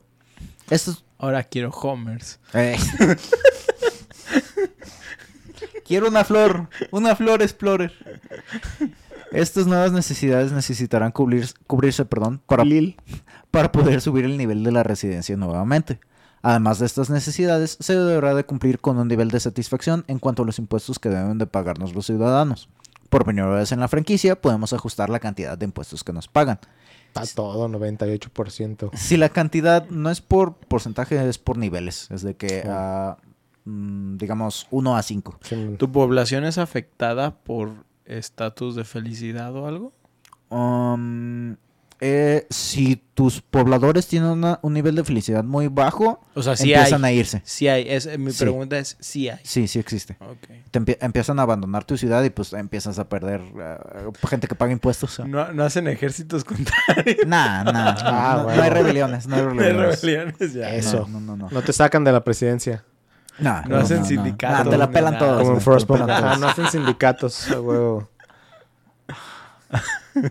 Si la cantidad... Pues, es 1602, güey. Ni existen los sindicatos, güey. Este es 1701. Tampoco. Llevan menos de 100 años existiendo Güey, los sé, sindicatos. güey, ya sé. Estamos güey. en 2023 y ya casi no existen sí, los sindicatos. Güey, pues no han visto que en ciertos lugares de Estados Unidos están aprobando leyes para trabajo de... O sea, que puedan trabajar menores de edad. De que está de la verga la economía, en fin. No. Si la cantidad de impuestos es muy alta, no se podrá subir el nivel de residencia. Ah. Este, lo cual yo de repente lo utilizaba de manera... Como en México. Lo Si es utilizaba, muy alto, nadie puede comprar casitas. lo utilizaba para gestionar el cómo podían subir de nivel de las residencias. Yo los podía así de que, ok, en vez de ponértelo en el nivel suficientemente bajo como para que subas a un automático, yo te lo voy a poner así en el topecito para que no subas y ya cuando yo quiera que empiecen a subir las residencias de manera automática, lo subo y... Tienes que entender, tu casa no es mejor nomás porque yo no quiero. Ajá, exactamente, güey. Simple. Porque me estás pagando y porque me estás pagando eres triste. Y hasta que no me, hasta que no lo quiera yo, te voy a empezar a cobrar menos. Le pregunté a mis bolas y dijeron que sí. Paco, ¿ya te acabaste otro? ¿Qué te puedo decir, güey? Ahora, otra de las hotkeys que mencioné es la de interfaz de negociación. En este juego jugamos el papel de un gobernador británico que establece una colonia en Nueva Inglaterra en el nombre de la reina. Hey, tú que eres nuevo, quieres drogas. Cállate a mi colonia. Kyle, güey. Ahí tenemos. Aquí tenemos a Jesús y drogas. Mira, ve- ¿ves esa casa, güey? Ahí puse unos postes, güey, para colgar unos tenis. La Ah, ahí, ya, ahí es el punto, ya. güey. Ahí es el punto. Ahí, ahí va a haber unos tenis, güey. En fin, al no ser los únicos gobernadores en el mapa, nuestros oponentes, re- eh, oponentes reaccionan a nuestras decisiones. Al hacer una ruta de comercio que intercambie bienes con ellos, por ejemplo, mejoraremos nuestra relación con ellos, lo cual resultará en mejores precios de compra y venta. Si decidimos, sin embargo, expandir nuestros eh, territorios y tomar control de una isla adicional en el mapa, empeoraremos la relación, ya que los estaremos privando de establecer dicha isla. Una vez que una facción se establece en una isla, es un pedo quitársela. Tienes que Pregúntale a hacer... la Argentina, güey. Ajá, Ay, bueno, sí, pregúntale a Inglaterra. Israel. Pregu- Esa no es isla. Bueno, no, eso no Eso es un territorio técnicamente. Isla, eh, bueno, no hablamos de esas cosas. Sí, pero tú sabes. No, no sí seamos se Rick Sánchez. de verga. Pinche banda. El llevar la relación con los oponentes a sus extremos puede llevar a consecuencias en pocos fuertes. Un poco fuertes. Llevarlos a apreciarnos lo suficiente hará que nos paguen tributos de vez en cuando, mientras que hacer que nos odien, mientras que hacer que nos odien puede resultar en que ah, ataquen nuestra colonia con tropas limitadas. Aquí es donde necesito hacer una observación. El combate en estos juegos está muy limitado. Desconozco cómo sean las dos entregas anteriores, ya que nuevamente no hay detalles de eso, pero... eh. A partir de año 1701, el combate en el juego es 100% naval. El combate usa una interfaz estilo RTS, eh, Real Time Strategy, para controlar tropas. Seleccionas las naves que quieres que se usen para atacar y al dar clic sobre una nave enemiga, nuestras naves atacarán a la otra. Todos en, en pinches barcos aventándose troncos y pescados, güey. Ándale. Las redes. naval de islas, güey. ¡Ah! Los navíos en estos juegos son caros, de manera que no es como tener flotillas militares grandes. Cada nave que construyamos, sea militar o comercial, aumenta exponencialmente en cuanto a costos de recursos y costos de mantenimiento. Pre- pregunta, referente a que pues obviamente están como limitados a la tecnología del año en Ajá. el que están jugando, güey. Ajá, del año O sea, 1701. si ves esa clase de progreso en cada juego diferente. Sí, ves diferente. ah, por ejemplo, tienes unos. Los que tienen lugar en el medioevo, o sea, tienes tecnologías de, ah, de carbón y cosas por el O sea, güey, los de 1500 no alcanzan a los de 1600 y los de 1600 no alcanzan a los de 1700. ¿Cómo? O sea, que puedes aventar tecnológicamente en eso. Que puedes llegar a tener la tecnología de 1600. Mm, sí desarrollas tecnologías nuevas, pero no avanzas en edades de tecnología, digamos. Te mantienes dentro de la época. O sea, que haces todo tus desvergue y haces una ciudad bien chingona en menos de 100 años. Sí. Arre. Ah, entonces, el hecho de que conforme vayamos construyendo naves nuevas, eh, aumente el precio, esto nos limita a la cantidad de navíos, que podemos administrar. Al tener el juego un enfoque, económico, el juego tiene un mayor uso para los navíos comerciales. Pero les hablaba de los gobernadores oponentes. Además de estos jugadores, nos encontraremos con facciones neutrales, las cuales también reaccionarán a nuestras acciones, pero no pueden establecer islas, islas nuevas. Cada facción tendrá múltiples gobernantes y nuestras relaciones serán influenciadas de manera colectiva y individual e individual. Negociar con un gobernante británico, por ejemplo, mejorará nuestra relación con la corona y con el resto de los colonizadores ingleses. Ahora he estado hablando de islas. En año 1701 este, se moderniz- eh, modernizaron los mapas.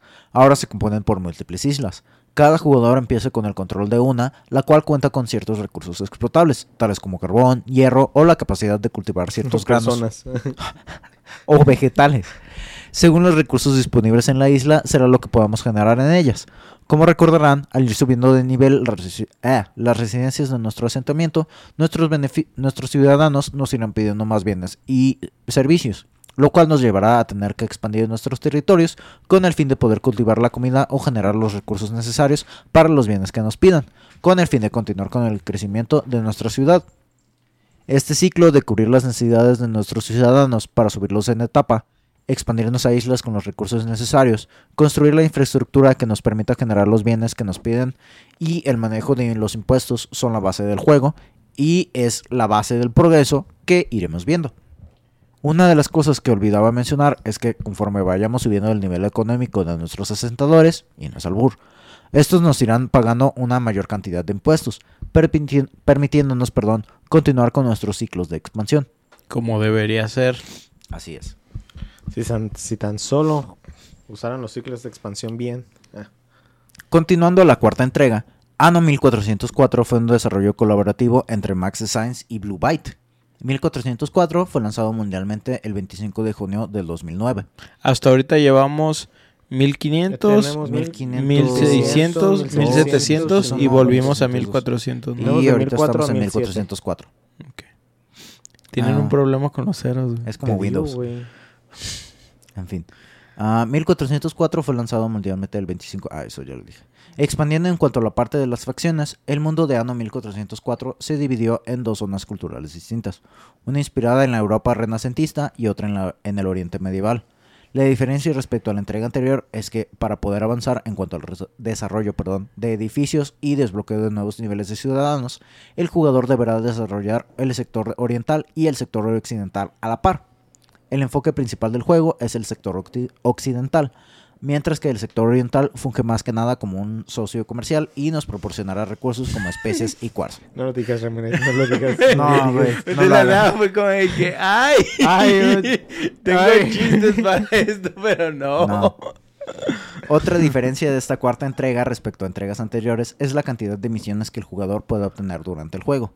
De manera periódica, las facciones neutrales nos encomendarán misiones, las cuales consisten en generar y vender cierta cantidad de recursos, llegar a cierto nivel de ciudadanos, etc. Para esto tengo que preguntar, porque por ejemplo, juegos como Age of Empires te dicen, oye, ¿sabes qué? Pues esta es una misión y tienes que seguir la historia de esta misión, que es, por ejemplo, que William Wallace llegue a tal punto, este, bla, bla, bla. ¿Cómo funciona aquí el juego? O sea, literal, te dan modo abierto para hacer lo que tú quieras o si tiene- tien- tienes que cumplir con unos objetivos. Eso ya lo dejaste en claro. Es depende Pero- del modo de juego que estés aventándote. En Ok. el modo de campaña, digamos. ah, bueno, el modo libre es tú construye lo, Haz que, lo que quieras, haz tu desmadre, este, sube de nivel, ten un desastre en tu ciudad. X. El modo campaña es eh, tienes las mismas mecánicas exactamente, pero te piden de que, ok, necesitamos que ah, dentro de 20 minutos tú ya tengas una población de tantos güeyes. Ok, O Es más como un modo de retos. Ajá, digamos, así se maneja. De Pues de que te obligan a, progresar. ¿no? y, y que obviamente pues te estás aprendiendo las mecánicas mientras lo vas haciendo. Exactamente. Va, de acuerdo. Clic, clic, clic, clic, clic. Am, pa, pa, pa. Te encomendaron misiones, las cuales consisten en generar. Los premios por completar estas misiones van desde navíos, oro o bienes para nuestro asentamiento. Llegando a, a la quinta entrega de la franquicia, que es con la que yo me envicié, tenemos Anno 2070. Antes de continuar, ya notaron la parte curiosa, es lo que me estoy fijando, de la numerología de los juegos. Sí. El primero fue 1602, el segundo 1503, el tercero 1701, cuarto 1404 y el quinto 2070. ¿Qué pasa si sumas las cifras de cada entrega? Tienes números, güey. Tienes un número más grande. 1602, No 1 lo y voy a 6, hacer, 7 bro. y 2, 9. Diviértete. 1503, 1 y 5, 6 y 3, 9. Ah, si 1701. sumas los cuatro Ajá, entre ellos. Yo creí ajá. que sumar 1602 No, no, más no, no, 1503 más No, 1701. no mames, no, no, no. Ok. 1701. Siempre termina, siempre que sumas la- los números, te dan 9. Por eso es que tienes esa manera de numeración. Because... Because fuck you, that's why. Ah, órale, muy, muy, muy buen detalle de ellos, güey. Por, Lo- por- Los com- conspiracionistas, güey, los agradecen Güey, un chingo. Güey, ¿ya viste que si sumas los números de todos los años son 9? ¿Y qué? Sí. pues sí, güey. Nada, solo suman 9 todos. Por ejemplo, el que sigue es el 2205 y el que está ahorita es el 1800. Siempre es 9. Mm. ¿Y por qué? no hay una razón. o- Autismo. En fin, Yo hubiera dicho que fueran 7. en, en Anno 2070 No, tiene más combinaciones, tú. el 9 es bonito y universal. Y si no, sumas 9 y 9, te sigue. Y sumas 1 y 8 ¿Trece? es 9. Pregúntale a los del Teletón, güey. Bro. En Anno 2070 tenemos la primera de dos entregas futuristas para la franquicia. El año es 2070. El calentamiento global ha derretido el Ártico, levantando el nivel del mar a nivel global, inundando la mayor parte de la superficie del planeta. Las ciudades antiguas se encuentran debajo del océano y lo que antes eran montañas ahora son archipiélagos habitables. La responsabilidad de explotar estos territorios se le da a grupos selectos de personas, quienes son los capitanes de bases móviles, móviles perdón, conocidas como arcas. El juego cuenta con tres facciones. La primera facción es la Iniciativa Eden, a quienes el juego se refiere habitualmente como los ecos, por la manera ecológica en la que generan energía y los ciudadanos que tienen, perdón, los cuidados que tienen con el medio ambiente. El Fondo Global es la segunda facción, aunque normalmente se conocen como los magnates. Como se imaginarán, esta facción es el polo opuesto de los ecos. Mientras los ecos tienen un enfoque ecológico y crean ciudades autosustentables, sus métodos de expansión son Li- relativamente lentos. Ecos por ecológico. Ecológico. Sí, sí, sí, de Ecolocos. Estaba pensando en ecos. Eco de... De Eco. Eco, ajá. como Eco, como eco, el stand de... ¿Cómo se llama este güey? Eco Tri. Eh, Acto 3. Freeze. Exacto. Ah, ya, de... De JoJo's. De Yuyos. Se me olvidó. Estaba pensando en un stand-up, pero... Tú muy bien. Stand. En fin. am, los magnates, estos güeyes. Como si me generan esa facción. Mientras que los ec- ecos tienen un enfoque ecológico y crean ciudades auto- autosustentables, sus métodos de expansión son relativamente lentos. Los magnates o tycoons pueden expandirse a un mayor ritmo, pero se enfrentan a Y dificultades tienen como. zoológicos, güey. No, tienen... no. Y- Tienen roller tienen- coaster. tienen tienen- roller coasters. Tienen dinosaurios. Ajá. Tienen un mundo. El mundo sin fin. En fin. Tintín. Sin fin. Los Tintín. Muy bien, Tin- Tintín. Tintín. Eso, Tintín. Eh, Dale, Tintín. Este, los tycoons pueden expandirse a un mayor ritmo, pero se enfrentan a dificultades como polución y recursos cada vez más escasos, cualquier parecido con el capitalismo. Es mera coincidencia. La tercera es una facción que es un poco más de soporte o secundaria. Esta facción es el... Es, la gente que viene de la tierra hueca, güey. Los hombres pendejo. topo. Esta facción es el SAAT, comúnmente conocidos como los TECs. Ay, pensé que era el SAT, güey. El SAT. valió madre. Verga, hizo su propia raza, no mames. Facción. ajá. Están disponibles para ambas facciones y son útiles gracias a sus tecnologías innovadoras. El acceso a esta tercera facción se tiene una vez que se da una cantidad de 10.000 créditos a su causa, lo cual tardas, no sé, unos dos horas en tener esa cantidad, pero es de, ok, ya tengo esa cantidad, pero todavía, me- todavía necesito tener un guardadito, así que puedes tener Para acceso. como- Estos juegos, al igual que Civilization, son juegos de tiempo, ¿no? O sea, es juegos donde estás invirtiendo muchas horas nada más Sí. en una civilización. Sí, digamos una partida de... eh, Una jugada de ano, ¿cuánto tiempo te toma, Paco? Te, te avientas unas 30, 40 horas. Ah. Verga. Sí, pues como de Sí, Warhammer. Ándale. Es Una un campaña. gameplay completo. Sí, es una campaña de Warhammer. Pues se ve que lo disfrutas. Te gusta mover el ano. ¿Te gusta la jugada? Güey, el- el jugar, el ano, jugar con el ano está muy chido. Ah, en esta entrega, Ano 2070, la generación de energía y la gestión de recursos limitados son un enfoque mayor. Para, nuestros para que nuestros edificios generadores o procesadores de recursos puedan operar, necesitamos proveerlos con energía. Como lo mencionaba, cada facción tiene su manera de generarla. Los ecos comienzan usando energía eólica para después usar tecnologías como la solar o la geotérmica. Por otro lado, los tycoons suelen depender del consumo de combustibles fósiles como el carbón o, más adelante, hacen uso de la energía nuclear. El suministro de energía... Atómico. Atómico, amigo. El suministro de energía es algo que se gestiona por isla y, si no se genera suficiente, los edificios comenzarán a trabajar a niveles subóptimos, tardando una mayor cantidad de tiempo en generar la misma cantidad de recursos. Si el nivel de energía llega a valores suficientemente bajos, los edificios comenzarán a dejar de operar, acabando con nuestras esperanzas, de expansión. Por la parte de la gestión de recursos, tenemos minerales que tienen que ser obtenidos para fin de generar recursos de construcción más avanzados, tales como acero y herramientas, o bienes de consumo más complejos como intercomunicadores para los ecos y, y joyería para los tycoons. Como se imaginarán, Güey, es que si mi cuchara no tiene una gema incrustada, güey, no, No puedo comer, no mi sopa, es, güey. es, güey, no puedo comer antes de poner un video en YouTube. No mames. ¿Cómo voy a, cómo voy a consumir mis alimentos sin, sin consumir audi- contenido audiovisual? ¿Qué somos? ¿Animales? Ajá, exactamente. Aquí somos civilizados, güey. Como se imaginarán, el anfitrión de hoy le mamó a la facción de los ecos desde un principio. De las 150 horas que he jugado de Anno 2070, estoy seguro que unas 120 fueron con los ecos. Quiero preguntarte cuál crees que es tu huella de carbono, güey. Bastante baja considerando el wattaje que consume mi compu. Ok. De hecho, es una de las cosas que consideré en cuanto a los componentes que le puse, o sea, que fueron de consumo bajo. Porque, weeb. Ah, Ajá. ¿estás hablando en la vida real? Sí.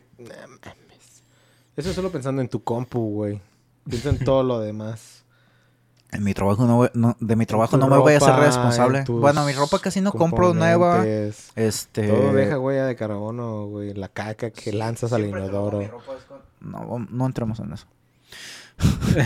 Sí, de- mejor cambiamos Mejor de tema. No, güey. Mejor no, güey.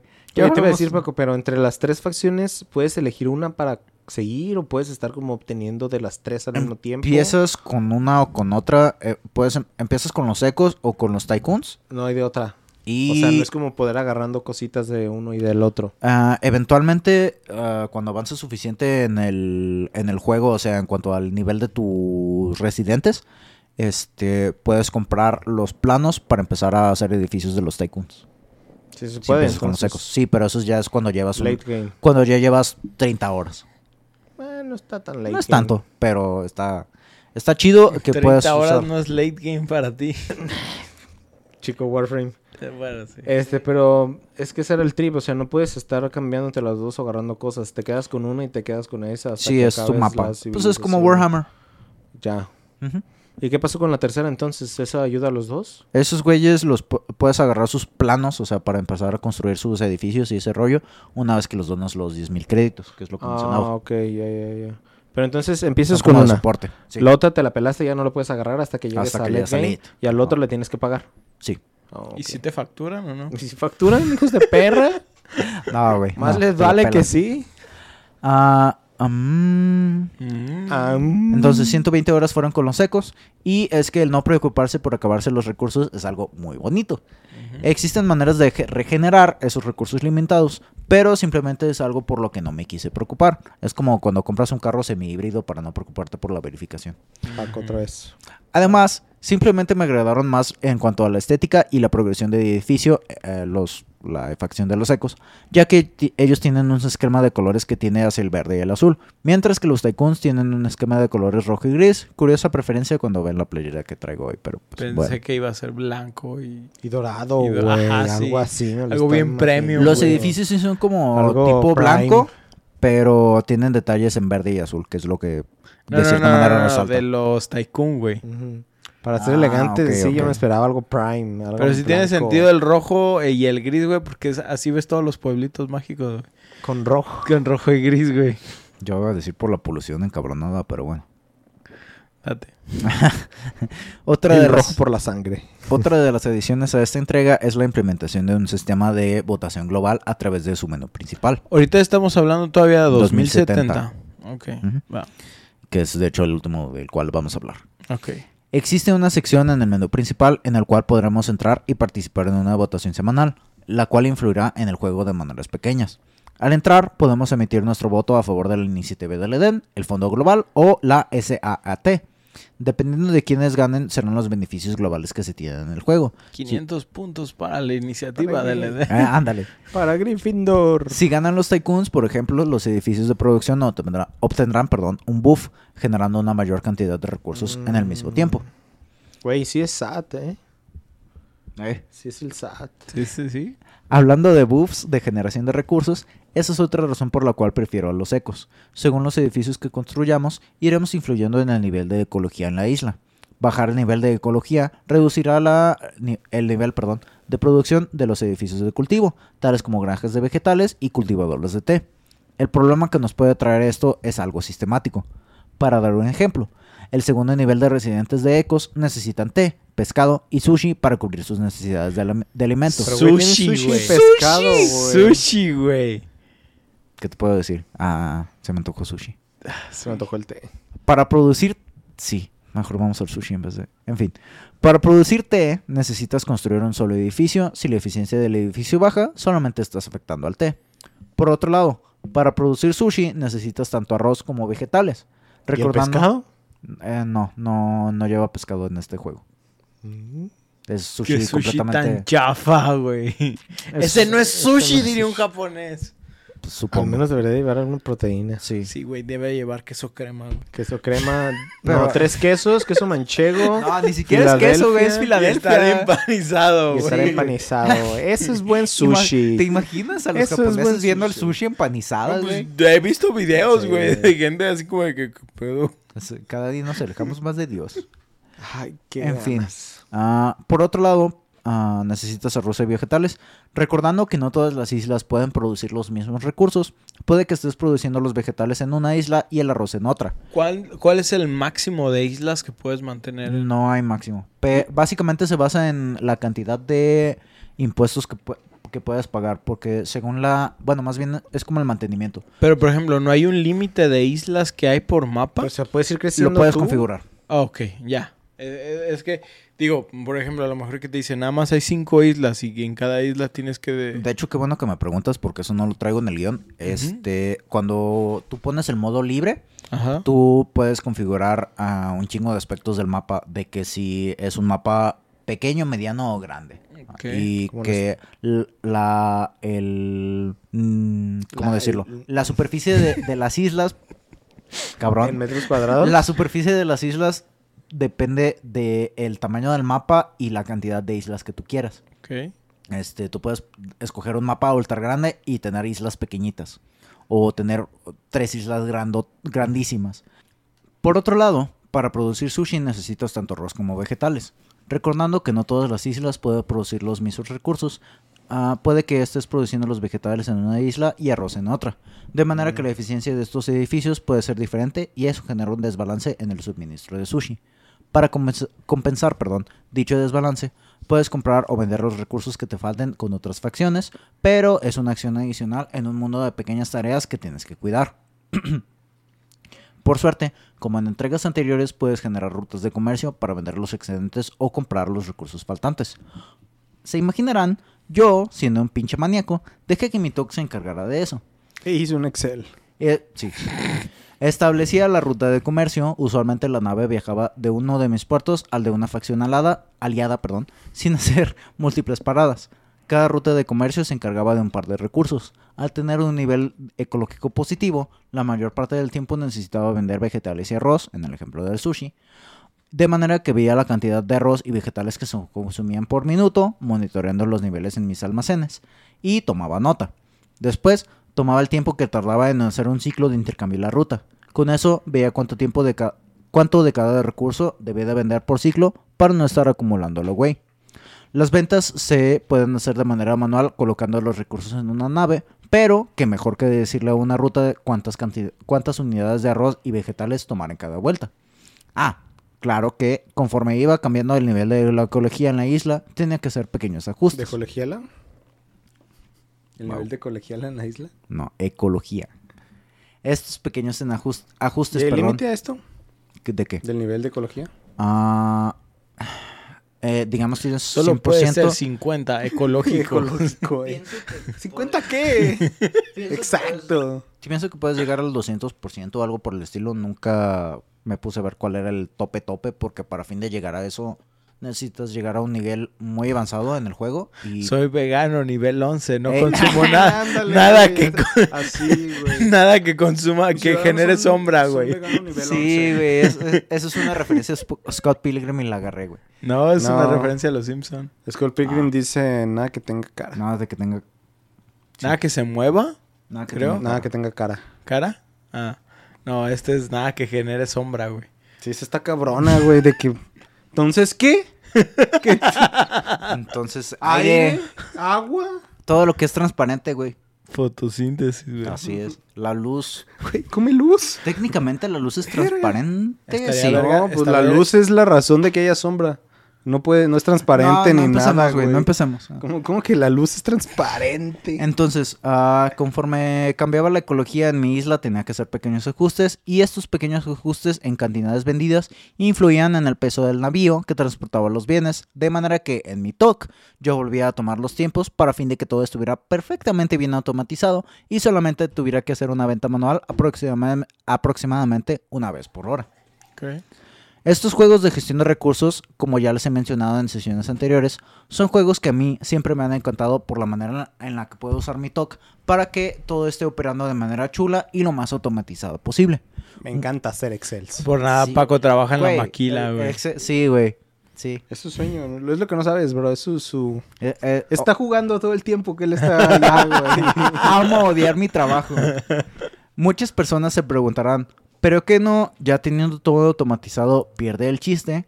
A esas personas les digo que, se- que se callen a la pinche verga, ya que no saben lo hermoso que es tener una ciudad que se opera por sí misma, teniendo la satisfacción de ser el güey que la dejó así. No todo existe, güey. bonito. Es una utopía, güey.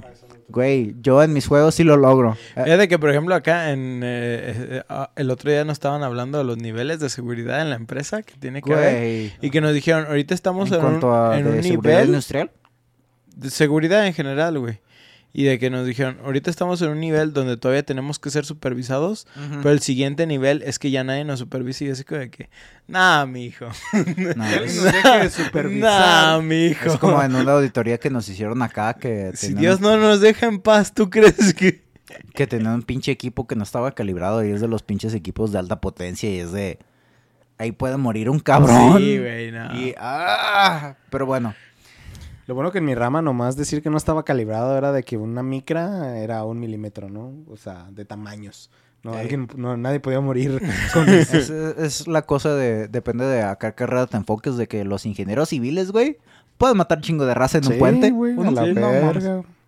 En fin, algo así como en, la- en una industria. Si todo el proceso está bien controlado, ahí es cuando tienes mejores oportunidades para hacer mejoras y disfrutar del trabajo Pero que ya regresamos a que es una utopía. Que es Sí, imposible ah, es lograr la, el... la utopía que yo creo en mis juegos, güey. Por eso, por eso. Pero pues jamás la- se va a lograr ese tipo de En la- en la vida real, solución Ingenieril. Inge... inge- Tryhard. Traiga. Además, conforme vas avanzando a late game y necesitas estar gestionando no solamente la sección principal de tu ciudad, sean ecos o tycoons, sino también la sección de los techs para obtener mejoras que aumenten perdón, la productividad de tus, de tus edificios o que se desbloqueen unos nuevos. Estas herramientas de automatización integradas al juego son muy útiles. Tocar su... Ah, mm, estoy leyendo una instrucción para mí mismo. Ah, Ok. ah, ahí lo- lo, Magical Song of Enchantment. Este, les mencionaba que los que son los encargados de desarrollar estas partes de habitables de- en el nuevo mundo que pues es afectado masivamente por el calentamiento global, que es a lo que vamos. Sí. Este, son dueños o gestionan unas que son llamadas arcas, que son este unos navíos enormes. Que te llevan a lugares con dinosaurios, güey. Ándale, no. Que te Este- meten con una mujer y... ¿no? No. Unos dos de cada Que, especie, ha- ¿no? Haz de cuenta como el. ándale. Algo, o sea, es el concepto, pero que sí funcionan, ¿no? Wow. En el mundo real. Y ahí tú puedes transportar tus. ah, cierto progreso entre cada partida. De que si en cierto mapa que tú estás jugando en, en el modo libre generaste un chingo de recursos, te puedes dejar créditos en esa arca. Y cuando empiezas un juego nuevo, ah, puedes acceder a esos recursos. Ah, no mames, ¿a poco tienes, sí? tienes un nivel limitado del- transferencia de datos. transferencia, bro. Sí, güey. Tienes un nivel limitado entre las transferencias que puedes hacer a ti mismo precisamente para mantener un balance en el juego. Pero... Pues este, el sí- paro, güey. Sí, te puedes hacer el paro de que ya pasé 60 horas de... Perdón. Ya pasé 60 horas de juego. Ahora quiero empezar uno nuevo, pero no quiero pasar la castrosidad de tener esta limitación. Y es de, ok, lo puedo hacer en chinguiza gracias a que tengo progreso en otra partida. Pasas Los hierro. gobernantes cuando se cambian de estado, güey. Ándale, Ah. ándale. Ya me harté que aquí no hay agua. Dijo, güey, le quito otro estado, güey. Sí, güey. Eh, y No, eso es Coca-Cola.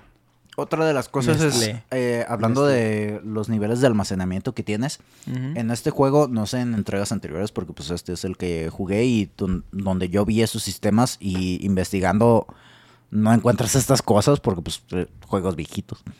Este, ah, conforme tú, bueno, tú cuando generas tu isla, tienes ah, el centro habitacional, o no me acuerdo cómo se llama en español. Urbano. Centro urbano. Ajá. De ese te genera una zona en la cual tú puedes ah, construir, ya sea de casas, ya sea almacenes, ya sea, etcétera, edificios de producción. Y eh, conforme tú vas poniendo almacenes, vas ampliando tanto tu capacidad de almacenamiento de bienes de lo que sea de este madera, hierro, ah, carbón, etcétera, diferentes recursos en el juego. Este, aparte de que vas expandiendo esa capacidad, vas expandiendo el área donde puedes construir. Cada edificio, eh, cada almacén, perdón, tiene un área que te crea donde tú puedes construir. Como los Ergs. Si no tienes, ándale. Como la zona industrial de Guadalajara. Sí, Ah, ándale. sí. Si no tienes un almacén o un centro habitacional cerca, no puedes construir. Sí. Sí, sí. Y este, cada.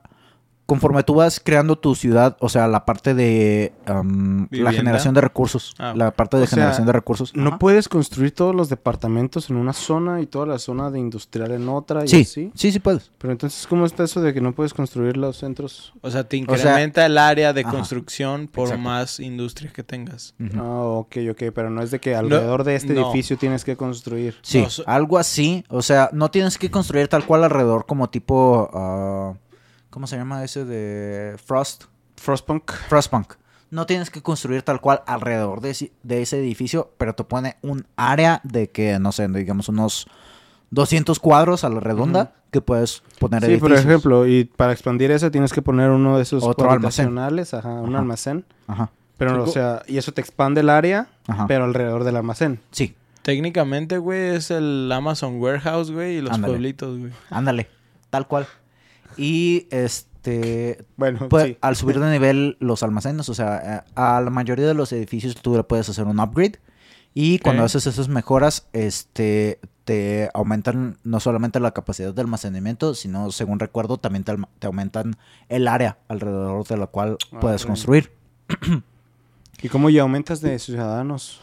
¿Van Ah, llegando pasivamente? No, este, tú tienes... Si coger, llegas pasivamente... Si llegan Pues, pasivamente... Les quitas el hentai, güey, y atraes a nuevos turistas, güey. Este, básicamente, eh, lo primero, cuando tú empiezas un juego de un modo libre de ah, Anno 2070, primero empiezas en una isla X que te asignan de manera arbitraria según la después de que configuras de que el tamaño del mapa, eh, la cantidad de recursos, etcétera. Este, empiezas en una isla y tú decides dónde poner tu centro habitacional, alrededor del cual pues es donde vas a empezar a hacer, bueno, es donde tienes tu ciudad, porque pues no vale la pena eh, empezar a hacer tu ciudad y después borrarlo todo y empezar de cero. Entonces, este, tú creas tu centro habitacional y empiezas a construir tus casas ¿En alrededor dónde vale de más, eso. Paco? ¿En la costa? Eh, no, ahí ah, si En tú medio de lo, lo que te conviene para las casas es ponerlo tal cual en el centro de una isla grandota y ya lo demás, lo de los centros de suministro de comida y cosas por el estilo, ya ponerlo en las orillas de la isla. Por ejemplo, lo que les Pensé decía. que iba a decir ponerlos en cinco islas diferentes. También Yo puedes también. hacer eso, pero pues es depende de la disponibilidad y lo, lo que mejor se adecue a lo que tú quieras hacer. Adiós a las ciudades de 15 minutos, güey, a la verga. Ey, no, que güey, tres horas. tres islas, güey. Sí, güey, sí. Para entregar la Pa- comida. Para ir a tragar una hamburguesa, güey. Ey, güey. no, la cosa es que toda la, todos los suministros de comida, o sea, la, los bienes finales, como bien dices, de hecho sí hay hamburguesas, qué curioso que le atinaste. Este, Sí, sushi, Es una unidad básica de comida. Ajá. esa necesitas... Oye, yo creo que si los aliens nos secuestran, van a decir, al igual que los perros comen croquetas, los humanos comen hamburguesas. Sí, güey. O pizza. Para eso necesitas eh, generar carne, necesitas los vegetales y pan. Ah, y el sushi chinga su madre que lleva carne, ¿verdad?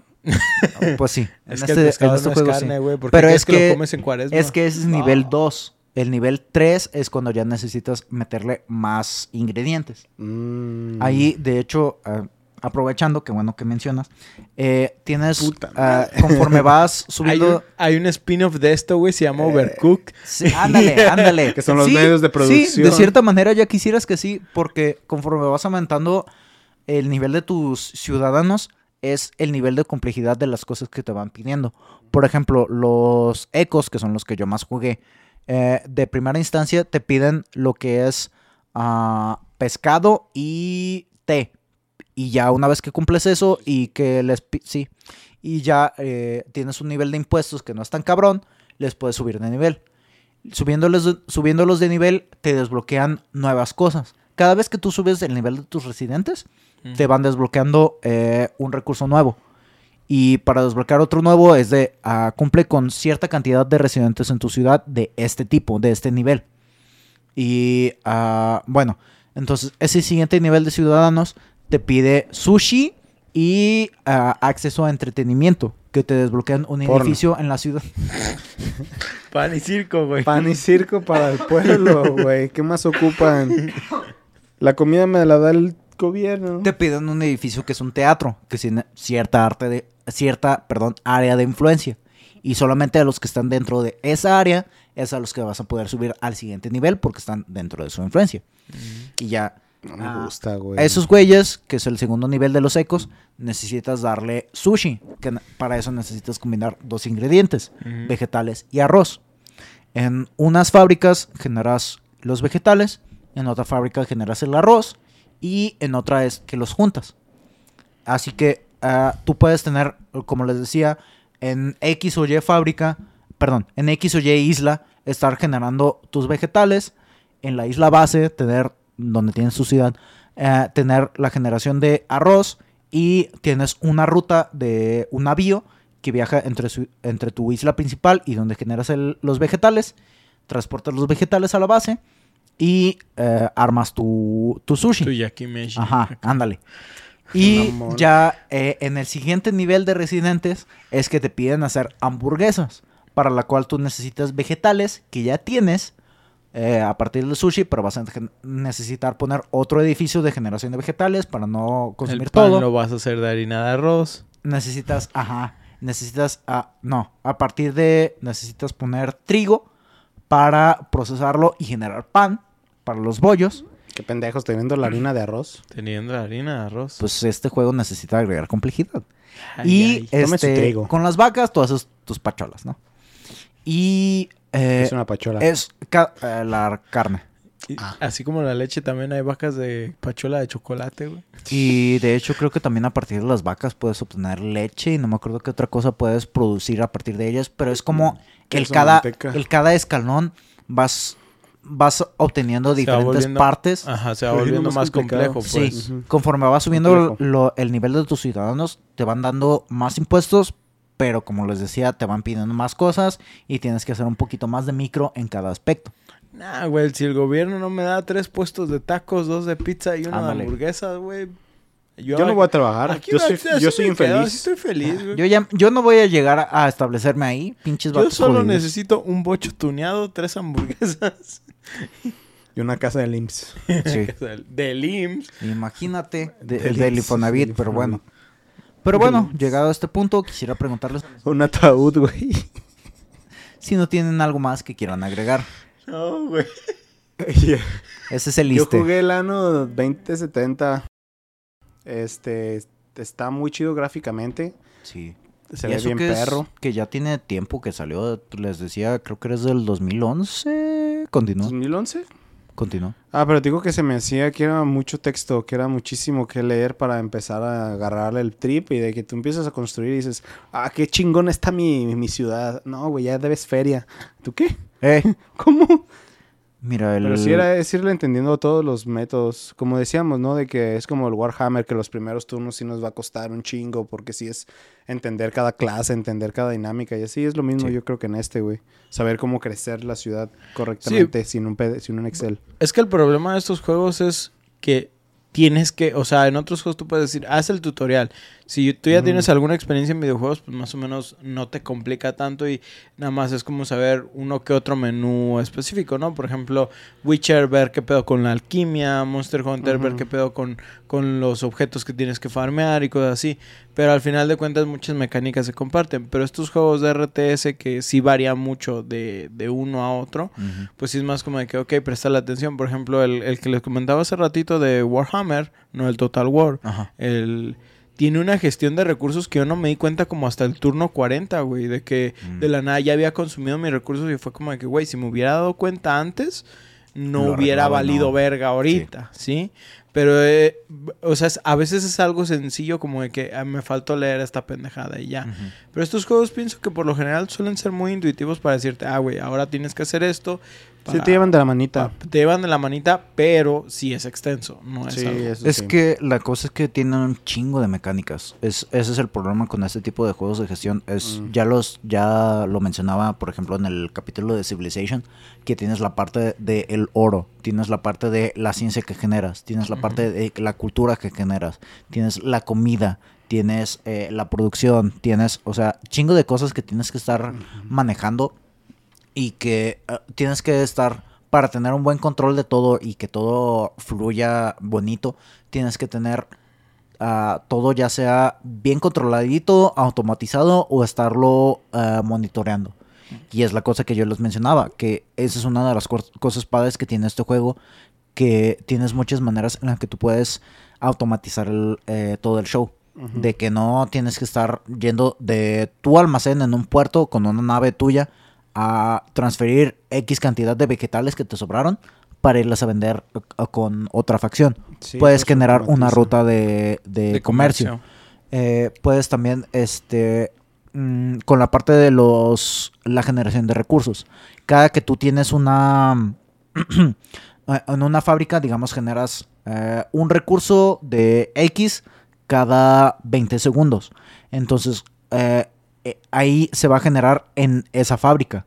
Necesitas de que tu almacén mande un carrito a recoger ese recurso para que tú lo tengas disponible para construir en tu ciudad. Sí, no por el hecho de que la fábrica lo genere, ya lo tienes tú, Ajá. ¿no? Sí. Digo, la neta, StarCraft se nota bien machín de que no es en un tan, que no es resource management, porque nada más es, tienes cristales y tienes gas. Es una parte que está más automatizada porque el enfoque de los juegos es diferente. Sí, Sí, sí, el enfoque es es de, de pelea. Es Y en guerra. este, como les mencionaba, la parte de la cantidad de navíos que tienes pues es muy poca y es ma- va Muy más cara. enfocada a lo El comercial. comercio. Ajá. Y es- este juego está más enfocado a la parte de la gestión de recursos para crecer tu ciudad. Ya. Y en cuestiones de multijugador, porque las tiene, Sí. este, ¿qué tan difícil es encontrar, por ejemplo, una partida? La neta, eso ni pinche idea. Nunca No, me no puse sé, a jugar este Digo, son, PvP, son ¿no? juegos más enfocados al single player, pero Sí, claro. supongo que sí hay de haber gente que le interesa. Sí, ¿Pero tú es PvP o es PvE?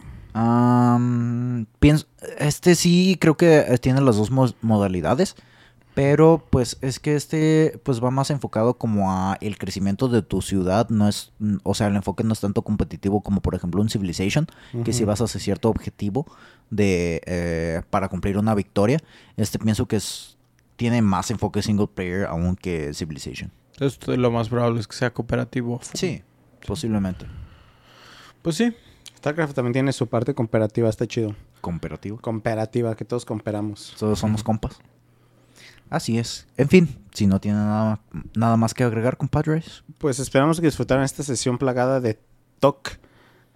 Creo que es trastorno obsesivo compulsivo. Ajá. Hippies y cerdos capitalistas. Recuerden que pueden enviarnos sus comentarios o juegos que quisieran escuchar a debufodeinsomnio.gmail.com También recordarles que este podcast lo pueden escuchar en todas sus plataformas de Spotify, Google Podcast, Apple Podcast, YouTube y Acast. ¿sí? Este, además, estamos en redes sociales como en Facebook, Twitter, TikTok e Instagram, donde compartimos, además de nuestros episodios, este, más clips y memes referentes a nuestro tema. Nosotros nos despedimos, no sin antes recordarles que le dan a un juego de gestión la oportunidad de consumir toda su vida. Yo soy Paco. Yo soy Oscar. Y yo soy Ostara, y no Y- lo hagan. Háganlo. Y nos vemos en su siguiente sesión de Insomnio. Tururú. Paco Verso 8. ¿Cuánto le has puesto a Ano, güey? ¿Cuánto le has metido a tu ano? 150 horas. 150 horas. No es tanto como pensaba, sino le he, dedicado más a, a Civilization 5 que a ah, Ano 2070. Pero después de escribir todo este mm. pinche guion, fue de, güey, ¿qué crees? Ya lo instalé. Hitman.